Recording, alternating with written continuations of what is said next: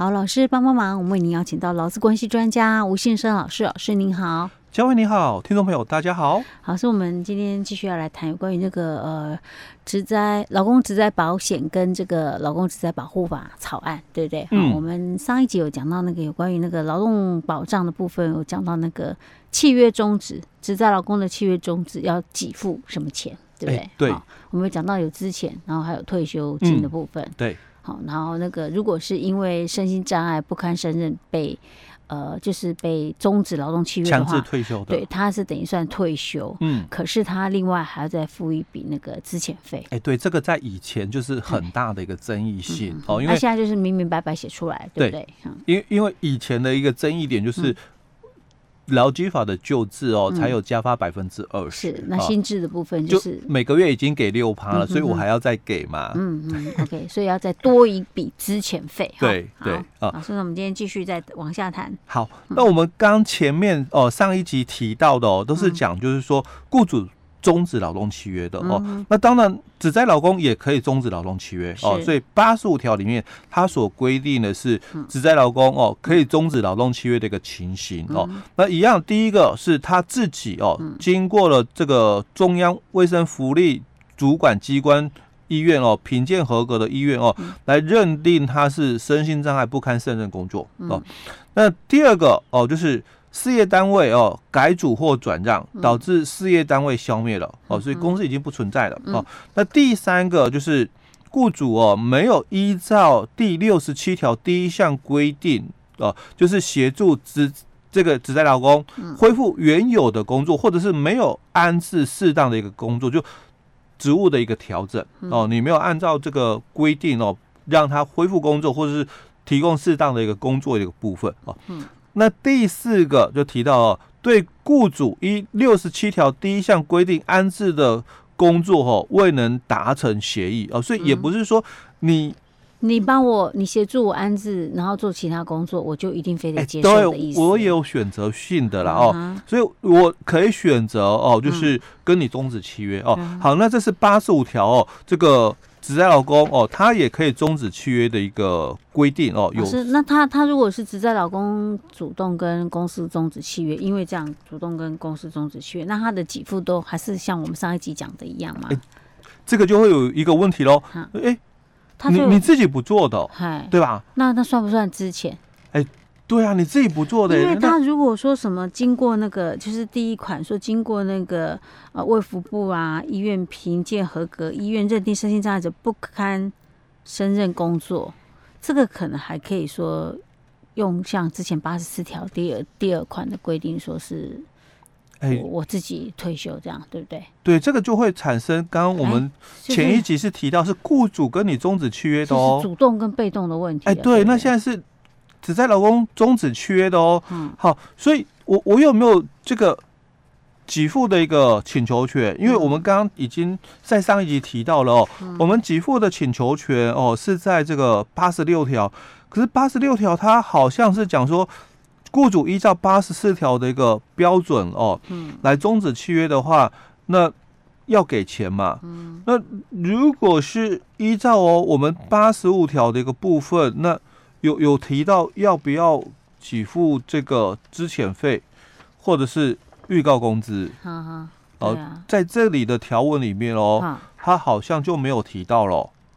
就是我说在职保法里面哦，他就没有谈到是这一块，因为他这里都是提到是八十四条的一个部分。嗯，哦，那八十五条是只在劳工嘛？嗯，主动终止劳动契约哦，所以他在这里哦。第二项里面，他只谈到一个东西哦，他讲说，只在劳工如果依照第一项哦，第一款的一个规定哦，那要终止劳动契约的话，他准用劳基法的规定要预告，嗯，哦，因为第一款是我们只在劳工主动的嘛，哦，那二款的部分哦，哦，或者是三款、四款哦，那第二款是事业单位不存在了，哦，那第三款是雇主没有让你这个。恢复原来的工作嘛，哦，那第四款是只在老公对于这个这个新的工作哦不满意哦，所以终止契约嘛，哦，所以他提到了哦，就是说第一款的终止契约哦，那只在老公要预告雇主哦。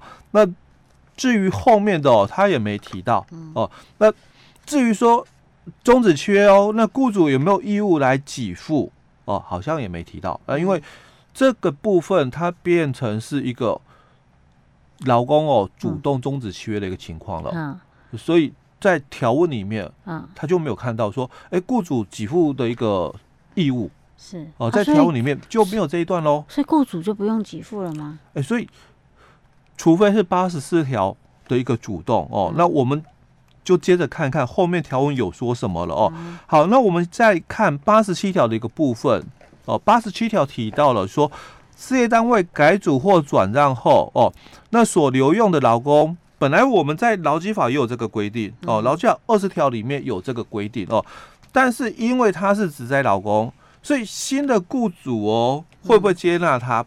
呃，不知道，嗯哦，那我们在这个劳基法二十条里面有提到，那如果是这个不留任的员工，嗯，哦，当然就由旧的这个雇主哦来来发给这个资遣费哦。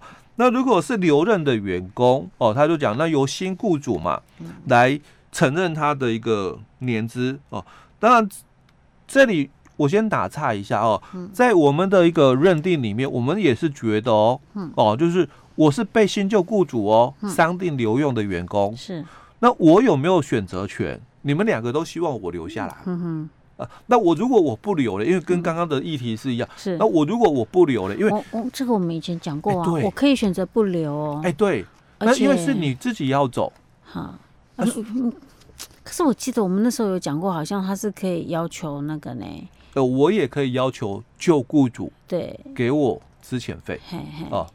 那如果我如果这样同理可证，刚刚的、那所以我们要接着看哦。所以他就谈到了，那这个事业单位哦改组转让之后哦，所留用的这个劳工哦，因为这个职业灾害哦的一个部分导致他身心障碍，或者是丧失部分或全部工作能力哦，那他就提到哦，其一法令或者是劳动契约原有之权益哦，对雇主哦哦。继续存在，就新雇主得继续承认就对了。哎，对，嗯，所以他先谈到的就说，嗯，这个职灾老公，嗯，哦、呃，是你们新旧雇主必须哦商定留用的喽，哦，嗯、那八十八条就谈到了哦，那职业灾害哦没有认定以前，老公可以先申请哦普通病假，那这个普通病假如果期满了哦，那不用哦。请事假也不用请特休，嗯哦，那他是强调是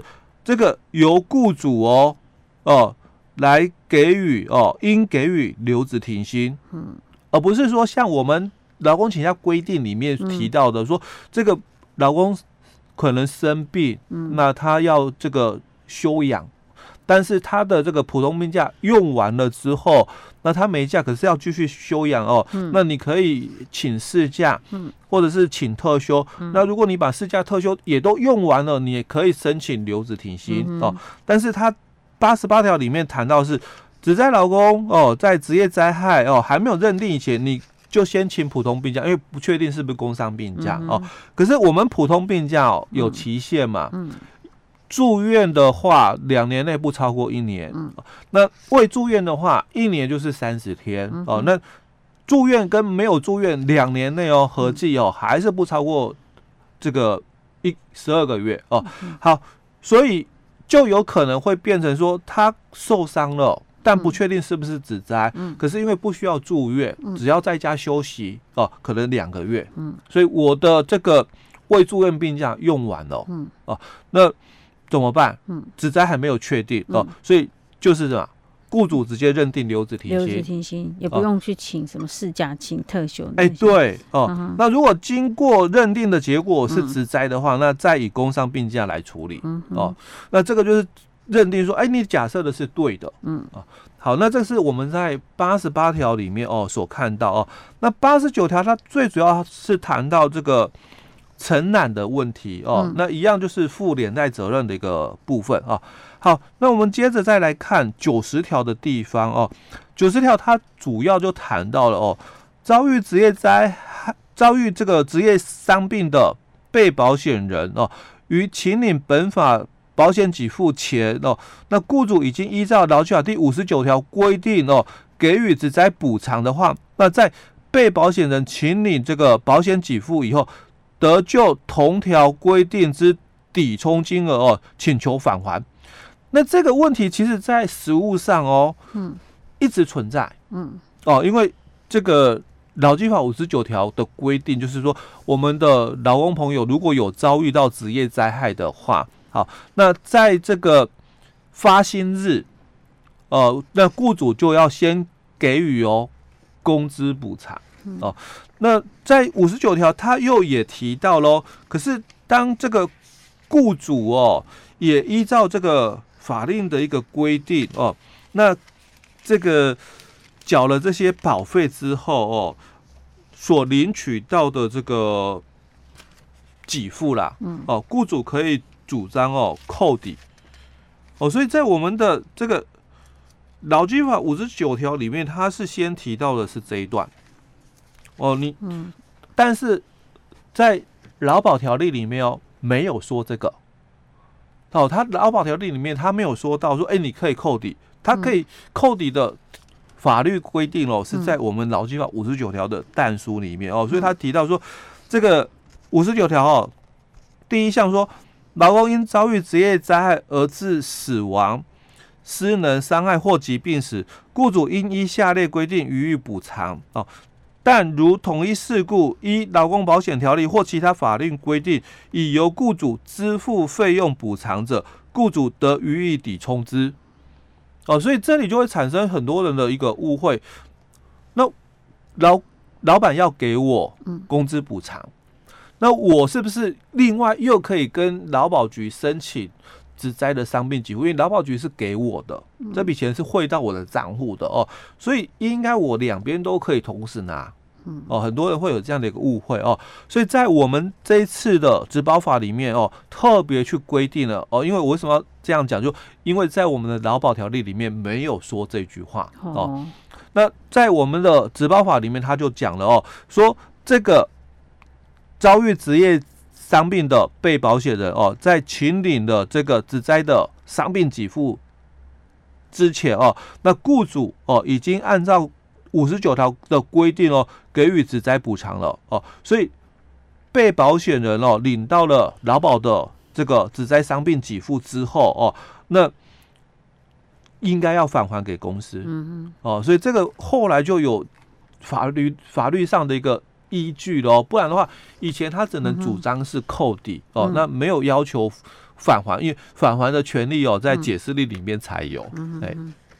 好，那我们刚刚提到的哦，都是适用脑机法的哦，所以在九十条的第二项里面，他就谈到了哦，说遭遇职业伤病而不适用脑机法的被保险人哦，那他在请领这个劳保的这个职灾的一个给付以前哦，雇主一样哦，也有给他一些的赔偿或者是补偿金的部分的话哦，那一样，因为我们之前也提到的，我们新的职保法哦，你没有。